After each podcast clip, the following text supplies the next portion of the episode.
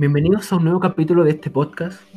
Nos encontramos con Silvia y Elizabeth, estudiantes de la Universidad de Playa Ancha, la carrera de Psicología, y vamos a conversar sobre un grupo ecofeminista situado en la comuna de Quintero Puchuncaví, eh, que actualmente están catalogados como zona de sacrificio.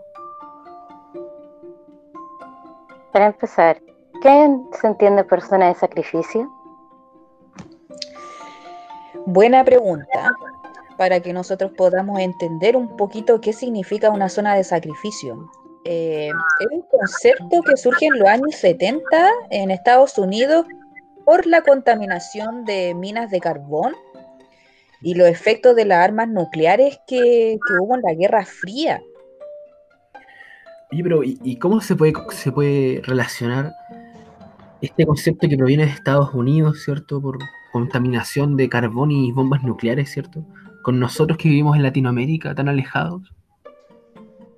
Esto es posible porque en América Latina este concepto se ha usado para designar a las localidades donde se concentran prácticas ambientales agresivas y donde se pueden apreciar unas características esenciales que tiene, como su devastación ambiental, el desarrollo industrial concentrado y que está cerca de los habitantes, la vulneración de los derechos humanos que eso conlleva y el empobrecimiento de las comunidades. Entonces queremos hablar de la problemática medioambiental que existe en Quintero, calificada como una zona de sacrificio. ¡Wow! Tremendo. Sí, mira, esto partió en la década de los 50, ¿cierto? Cuando eh, Chile estaba en, en, su pleno apogeo del desarrollo industrial y eh, se creó, ¿cierto?, una refinería de petróleo en esa comuna, ¿cierto? Que fue seguida, ¿cierto?, por una termoeléctrica de carbón y por una fundición de cobre de la minería NAM en ese tiempo. Imagínate. Mm. Oye, ¿y todo esto se realiza así como a espaldas de los pobladores? ¿O se toman todas las vías legales, donde se reúne con los miembros de la comunidad? Y evaluar los riesgos a corto y largo plazo que esto puede tener para la salud de las personas en general. Es importante acá recalcar que frente a este proyecto surgieron ciertas disputas por parte de la población del lugar, principalmente por los agricultores de Puchuncaví, quienes fueron los que advirtieron que no se estaban considerando los impactos reales que las fundiciones tendrían sobre la agricultura. Entonces, quienes, ellos fueron quienes se opusieron eh, en, primer lugar a la instalación de este proyecto. Harta razón tenían los agricultores de ese tiempo, incluso que se puede comprobar hasta el día de hoy con los daños que se han producido. Pero ¿saben lo que dijo en, en esos años el Centro de Desarrollo de Valparaíso? No, ¿qué, no, ¿qué, dije? Imagínense lo que dijo, dijo, cito textual, los vecinos deben mirar este problema con ánimo patriótico y aceptar algunos sacrificios. Es el precio del progreso. La lluvia es indispensable para la agricultura, pero cuando llueve, algunos tienen que mojarse. No te lo puedo creer. O sea, algunos tienen que mojarse y son ellos los que deciden quiénes se tienen que mojar y quiénes no. Oye, ¿por qué no se mojan ellos? Bueno, no se mojan en primer lugar porque ellos son los inversores. Tienes que, tienes que pensar que nosotros estamos insertos en una economía que está eh, elaborada bajo un modelo neoliberal, ¿cierto? Que impera en el contexto nacional, ¿cierto? Que nosotros vivimos, en el cual se prima la producción por sobre el bienestar de las personas, ¿cierto? Mm. Sí, el mercado capitalista. Así es. Pero como es de esperarse, no todos se quedan conformes ni en silencio en esta situación. Y surgen ahí grupos de resistencia para proteger su entorno y su medio de vida. Y es en este sentido que vamos a hablar sobre un grupo particular que nos ha llamado la atención, que es un ecofeminista de las comunas de Quintero y Puchuncaví, que se llama Mujeres en Zona de Sacrificio en Resistencia. Sí, escucharon bien, un grupo ecofeminista. Oye, increíble, ¿no? Un grupo de mujeres que lucha por sus derechos, por vivir en un ambiente digno. Mm, oye, ¿y por qué se destaca este grupo en particular? O sea, sin el ánimo de desmerecer la importancia de un grupo de esta naturaleza, ¿por qué se, se destacan ellas? Claro, mira, te cuento, o sea, en, en- en las comunas, ¿cierto? Igual existen más organizaciones eh, que luchan por los derechos medioambientales, pero esta organización tiene muchas cosas en particular. Primero que nada, esta organización surge en el año 2016, ¿cierto? Debido a las problemáticas, ¿cierto?, que se habían dado eh, medioambientales hasta esa fecha, ¿cierto? Y es una agrupación que se forma por mujeres que pertenecían a otras agrupaciones en las cuales ellas se habían visto invisibilizadas por el, por el, el género masculino, por decirlo así, ¿cierto? Es decir, habían agrupaciones donde la mayor participación era de mujeres, pero los que tomaban la voz finalmente eran los hombres, ¿cierto? Y además ellas tampoco estaban tan de acuerdo con la modalidad en que ellos eh, actuaban, ¿cierto? Eh, finalmente se daba más un juego de poder, ¿cierto? Que una lucha realmente por los problemas medioambientales. Y bueno, esta organización ha hecho muchas cosas importantes. Primero, eh, hay que destacar, ¿cierto? Una tremenda hazaña que hicieron, que es que en el año 2019, en el 22 de enero, ¿cierto? Una de las compañeras de esta organización, junto a una abogada de la Defensoría Medioambiental, presentaron la violación a los derechos humanos que se daban en las comunas, ¿cierto? Frente a 140 embajadas en el Palacio de las Naciones Unidas, en Ginebra, Suiza. Imagínate, hicieron eso y además Wow. Además de eso, participaron en la COP25, ¿cierto? Donde pudieron ser entrevistadas por la prensa francesa, inglesa, española, rusa, alemana y argentina, donde generaron un montón de redes, ¿cierto? Y un montón de eh, asociaciones con organizaciones muy importantes. Parece ser un grupo bastante motivado, por decirlo menos, y súper organizado en torno a sus objetivos que parecen tener bien claros y también sus demandas sociales. Entonces, desde esa perspectiva, ¿cómo se entendería su problemática desde la psicología?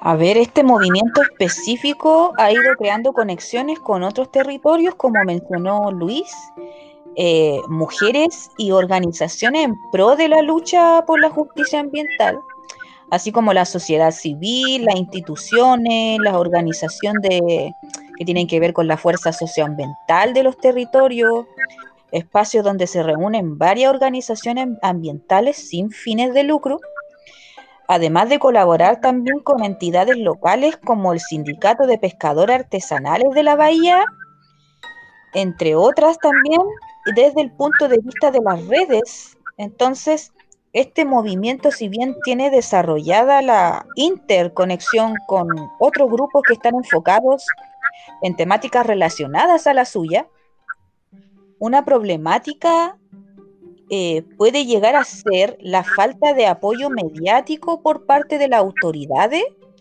y la comunidad en general. O sea, nosotros nos estamos dando cuenta de que hay una falta de visibilización nacional, ¿ya? Porque tal parece ser que internacionalmente están visibilizadas como movimiento con sus demandas medioambientales, la vulneración a los derechos de la niñez, pero ¿qué pasa con la visibilización nacional? Hay un montón de localidades que no, no están informadas, eh, no tienen ni idea. Es verdad eso, compañera. Imagínate, Ajá. o sea, desde la perspectiva de redes, ¿cierto? Ellas tienen redes con muchas organizaciones. Mira, voy a nombrar unas cuantas de las, de las muchas que ellas tienen, ¿cierto? Ya formadas. Tienen tra- un trabajo, ¿cierto? Con la Escuela de Trabajo Social de la Universidad de Valparaíso. Tienen red con el Instituto Nacional de Derechos Humanos, con el Departamento de Derechos Humanos y Biodiversidad del Colegio Médico de Valparaíso, con la Fundación Heinrich Boll, con la Fundación Friedrich Elster, ¿cierto? De Alemania, con Greenpeace en Canadá. Imagínate con Greenpeace, con Wow. el Fondo Alquimia, con el Fondo de Acción Urgente. Y claro, eso tiene una gran visibilidad a nivel internacional, como comentábamos, ¿cierto? Ellas fueron entrevistadas por mucha prensa internacional, ¿cierto? Y bueno, en, en el mismo territorio también ha hecho- han hecho tremendo trabajo, ¿cierto? Han tenido un enfoque desde lo que la psicología comunitaria puede llamar como eh, muy cercano a la psicología comunitaria latinoamericana, ¿cierto? Con un enfoque de educación popular. Imagínate que en el 2019 ellas han hecho capacitación en derechos humanos y formación de la mujer en las comunas. Además, abrieron la primera escuela de feminismo popular, medio ambiente e incidencias políticas. Claro, con el apoyo de las mismas redes que habíamos hablado antes, ¿cierto? Mm. En este sentido, con la Fundación Emerge, la Fundación Heinrich Boll y con académicos y estudiantes de la Universidad de Playa Ancha. Es decir, tienen una perspectiva desde el poder, ¿cierto?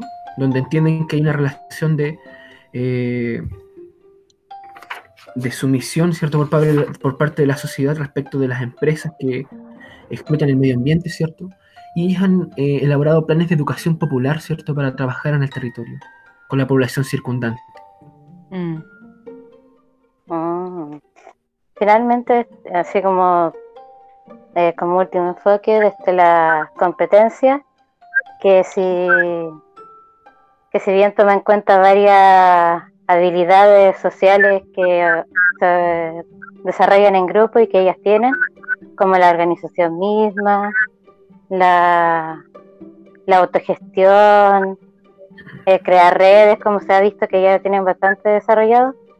Eh, finalmente, este, desde este enfoque se entiende que los problemas se dan por la disyuntiva entre los individuos y su ambiente. Y como hemos visto, esta es la problemática central que se da en, en este contexto del grupo. Así que, y eso generaría factores de estrés general, con la ansiedad, el miedo y culpabilidad, entre otros. Por lo que lo más pertinente de sexo sería un acompañamiento físico, económico, afectivo o informativo sobre eso que se ha visto que hay bien poco. Entonces, ¿cuál vendría a ser eh, la problemática en la que se enfoca este movimiento en particular, como para que dejemos bien dilucidado? Claro, eh, mira, ellas se enfocan, claro, como tienen una perspectiva feminista, ¿cierto? Eh, abarcan cómo los problemas medioambientales, ¿cierto?, afectan los cuerpos, ¿cierto?, de las personas. Y además también se enfocan mucho en el derecho de la niñez, ¿cierto?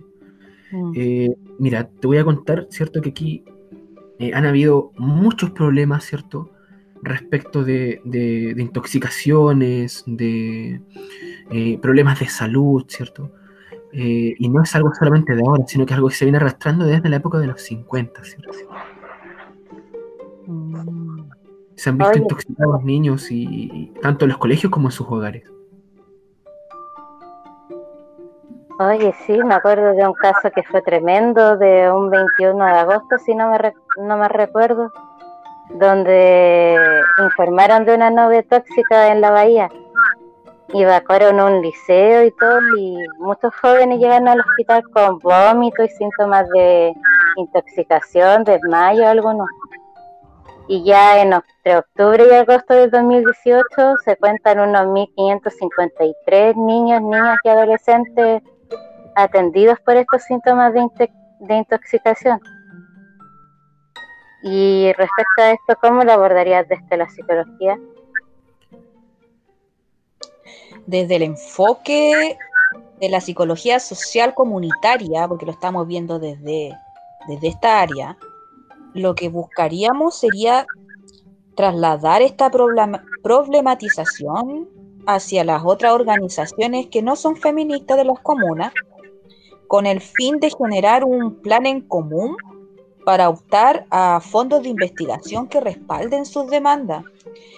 Y, nosotros acá queremos hacer un trabajo de redes, situándonos en que una de las principales problemáticas es que no, tienen visibilización mediática en la región y nos parece pertinente eh, que se genere un impacto a nivel nacional para que todos podamos estar informados y de esa manera se pueda llevar a cabo una denuncia, ¿cierto? Entendiendo que las cosas eh, por lo general se resuelven generando impactos sociales, ¿ya?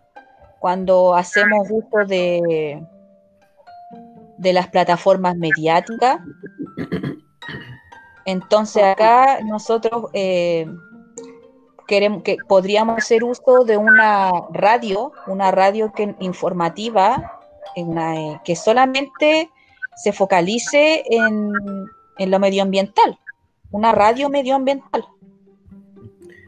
Sí, compañera, tomándome lo que tú dices, eh, recuerdo que en, el año 2018, ¿cierto? Hubieron varios incidentes donde surgió una red inmensa a nivel nacional, ¿cierto? Voy a conversar un poquito de esto, ¿cierto? Mira, mm. primero, el, 21 de agosto, ¿cierto? Del 2018, 300 estudiantes de diversos colegios presentaron síntomas como vómito, cefalea, adormecimiento de extremidades y desmayos. El 21 mm. de agosto. El 22 de agosto, el gobierno de Chile, ¿cierto? Envió un equipo de investigación, ¿cierto? Mediante el Ministerio de Salud, con una maquinaria que podía analizar hasta 120 tipos de gases tóxicos, entre los cuales ellos encontraron metilcloroformo, nitrobenceno, tolueno, ¿cierto? Imagínate que al día siguiente el mismo Ministerio de Salud desmintió, ¿cierto? O, dijo que aquello que habían encontrado era mentira. Es decir, ellos mismos eh, recolectaron esos datos y luego los desmintieron. Y el 25 mm. de agosto del 2018, unos días después, esta organización feminista logró juntar eh, un documento, ¿cierto? Firmado por 108 organizaciones nacionales e internacionales para generar una demanda y en una carta, ¿cierto?, para dejarla en la moneda. Yo creo que esta red de organizaciones que se formó ya en ese momento nos podría servir para elaborar lo, lo que tú decías, claro, una red, o sea, ¿cierto? Una red que generara una radio medioambiental, ¿cierto?, donde se problematizara todo esto. Sí, muy, muy de acuerdo, porque tiene una visibilización tremenda a nivel internacional, pero resulta que ni siquiera acá dentro de la región de Valparaíso, con todas sus comunas, la gente no, está informada de lo que está sucediendo. Entonces, acá para poder eh, llegar más allá de que se, se, resuelvan estas problemáticas que afectan a un montón de, personas, se están vulnerando los derechos humanos, eh, las autoridades están de brazos cruzados. Entonces tenemos que nosotros movernos con organizaciones mediáticas, con una radio, con organizaciones periodísticas de la región para que se visibilice eh, nacionalmente esto, que se hable de esto. Claro, lo que, lo haríamos entonces, tomándolo, desde el enfoque de la psicología comunitaria, sería aumentar las desviaciones, ¿cierto? Aumentar la atención que hay respecto a este tema, ¿cierto? Y a la vez también tendríamos un enfoque de redes, ¿cierto? Porque para abrir esta radio tendríamos que elaborar nuevas redes y tomarnos también de las redes que ya tienen, ¿cierto? Como por ejemplo, ya por lo que vi, tienen contacto con la Universidad de Playa Ancha. Ahí podríamos elaborar también un, eh, un contacto, ¿cierto?, con los, estudiantes y académicos de, periodismo, por ejemplo, ¿cierto? Sí. Sí,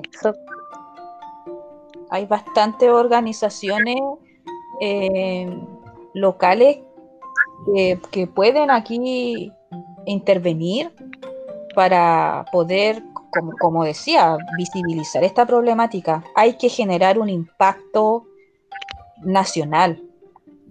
Ya, entonces nuestro propuesta de trabajo sería esa, si mal no entiendo, compañera.